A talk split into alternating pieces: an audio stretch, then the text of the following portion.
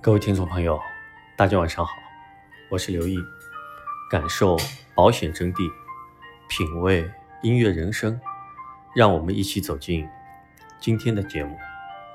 今天我们的学习内容是：银行非保本理财产品靠谱吗？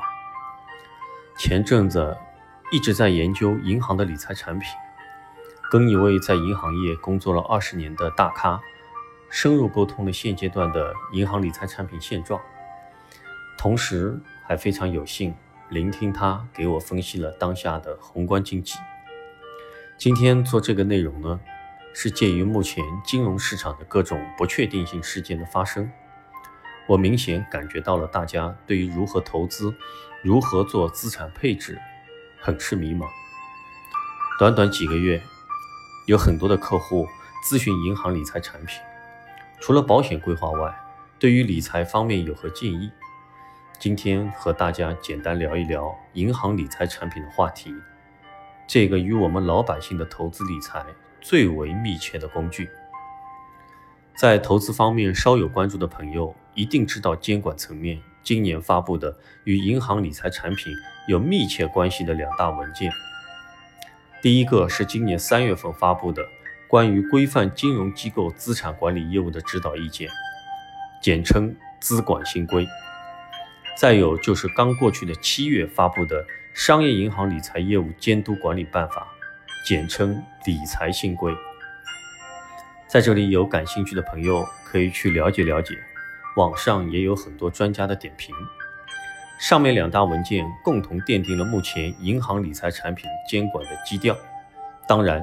资管新规除了对于银行，也包括其他证券、基金、保险等方面的规定。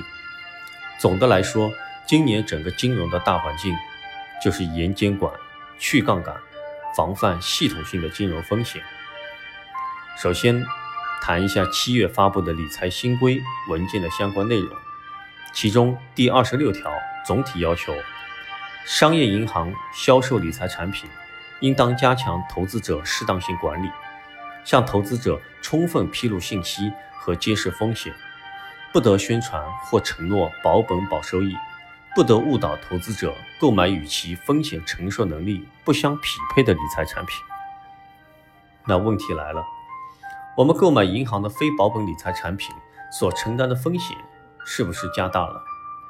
对于习惯于购买银行理财产品的朋友来说，这里我要提醒你。一定要好好关注这两个文件，这两个通知是针对银行的非保本理财产品。当然，不少银行还是有保本型理财产品。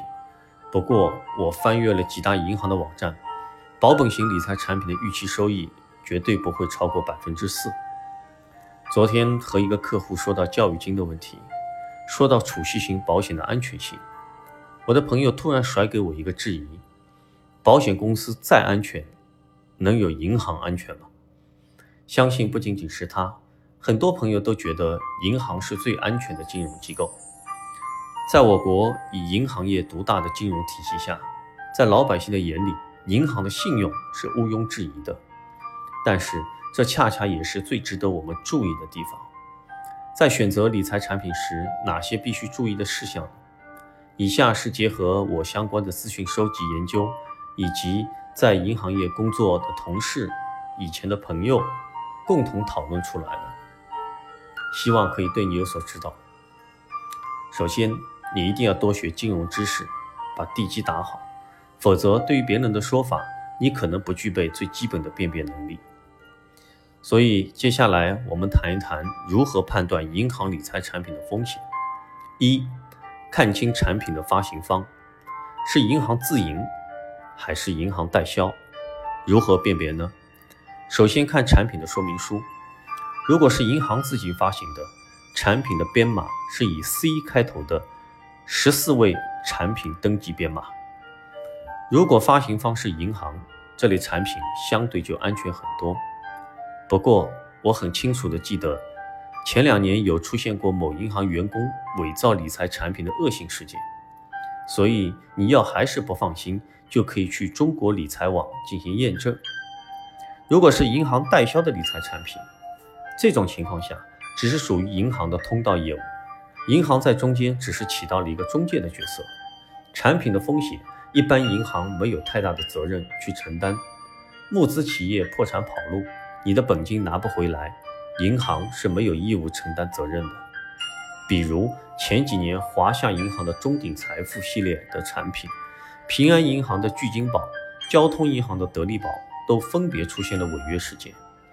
华夏银行的中鼎财富产品背后跟银行并没有什么关系，它是一家叫通商国营资产管理有限公司的企业，而这个公司是一个河南商人主导的股权融资计划，当时的投资门槛是五十万元。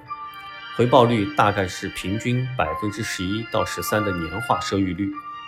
有华夏银行这么大的银行信用，加上这么高的回报率，这个产品很快就募集了一点六个亿。结果经济下滑，公司破产，这个资管公司人去楼空，募集的资金也不知去向。由于是非保本产品，银行是不需要承担过多责任的。所以最后购买这个产品的银行客户损失差不多高达一亿元左右。我翻阅了民生的代销产品，起投门槛为三百万，比较高，收益率和风险相对也都比较高，收益率在百分之七左右，风险等级为三级。还有，不知道你有没有听过银行的飞单？银行员工为了赚取差价，会推荐给你非银行自营、第三方机构。比如说信托、保险、基金等公司发行的理财产品，这就叫做飞单。一旦有问题，银行也不会承担责任，因为这是员工的个人行为。总而言之，这方面的判断有三个小技巧：第一，看产品说明书的登记编码；第二，看合同和说明书的发行方是不是银行；第三，看收益率是否靠谱。飞单的显著特点是高收益。目前银行的一般理财都在百分之三到百分之四点五的水平，四大银行的利率普遍偏低，股份制银行和城商行的利率较高一点，保本型的理财产品收益率都不会超过百分之四，因此一定不要盲目的追求收益，掉进飞单的陷阱，以免本金遭受损失。不要轻信银行经理的花言巧语，一定要具备基础的金融知识，有自己的判断力。不要因为银行的销售的产品就掉以轻心，自己的投资自己还是要谨慎。第二，尽量选择非结构性产品。如果追求稳健、固定的收益率，除了上面说的选择银行自营的产品外，最好还要选择非结构性的产品。结构性和非结构性产品虽然只有一字之差，但两者风险的程度却相差甚远。区分结构性和非结构性理财产品很简单，主要看其投资方向和投资标的。非结构性理财产品的投资方向为债券回购、存款、国债、金融债、央行票据等。这类理财产品的风险呢比较低，而结构性的理财产品往往和黄金、石油、股票、外汇、信贷等等挂钩，产品名称带有此类字眼的。需要我们格外的注意。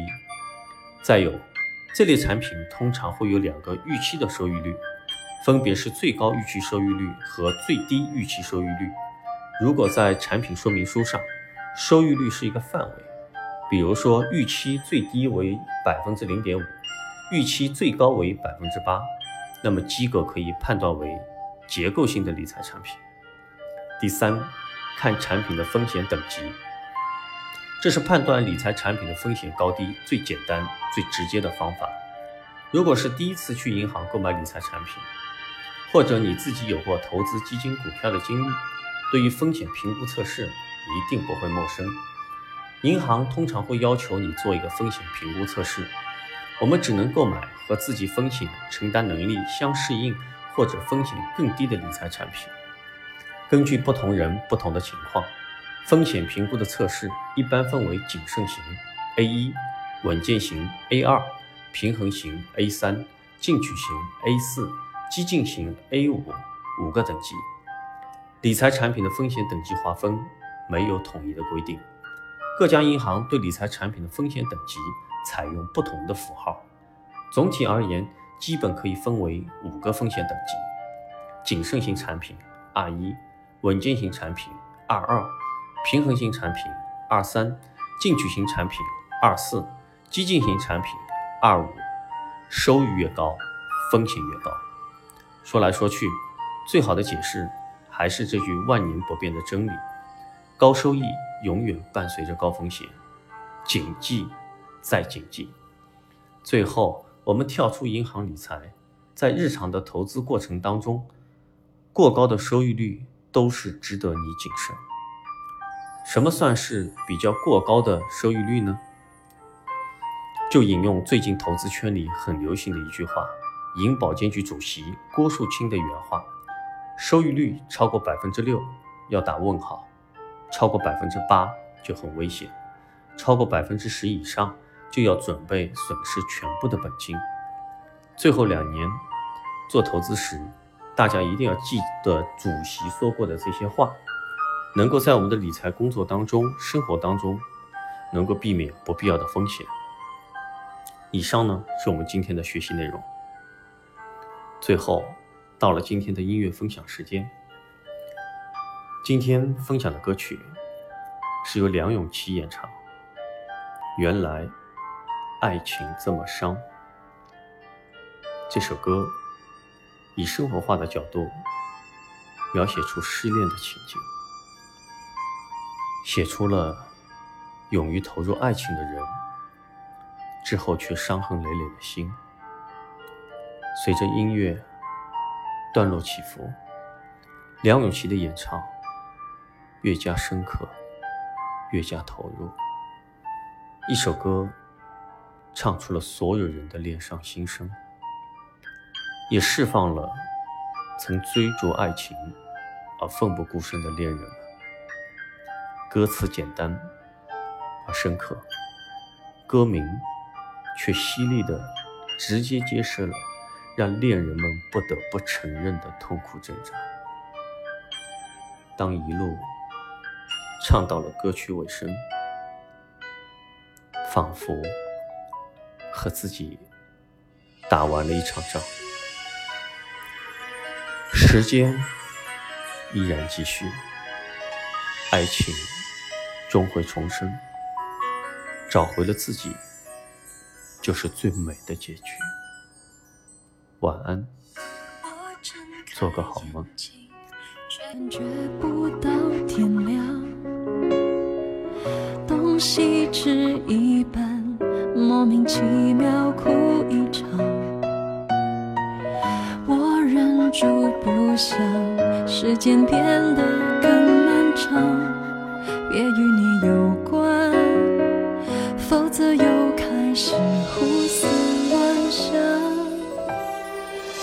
我日月无光，忙得不知所以然。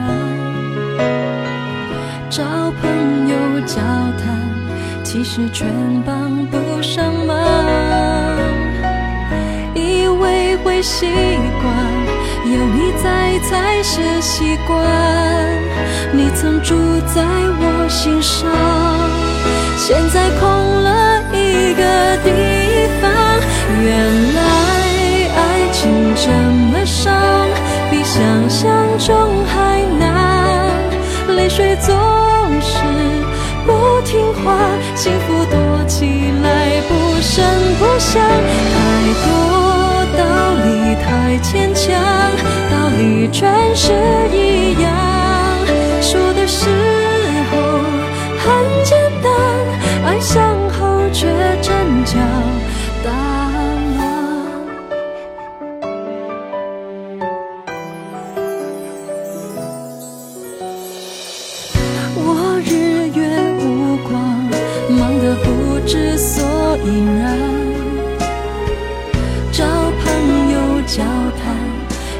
全帮不上忙。以为会习惯，有你在才是习惯。你曾住在我心上，现在空了一个地方。原来爱情这么伤。比想象中还难。泪水总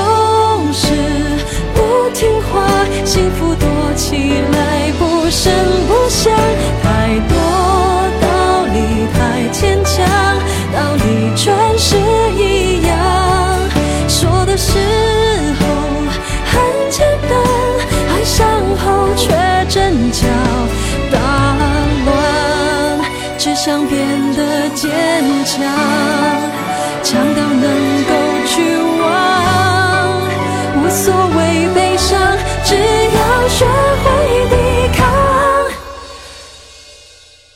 原来爱情这么伤，原来爱情是这样，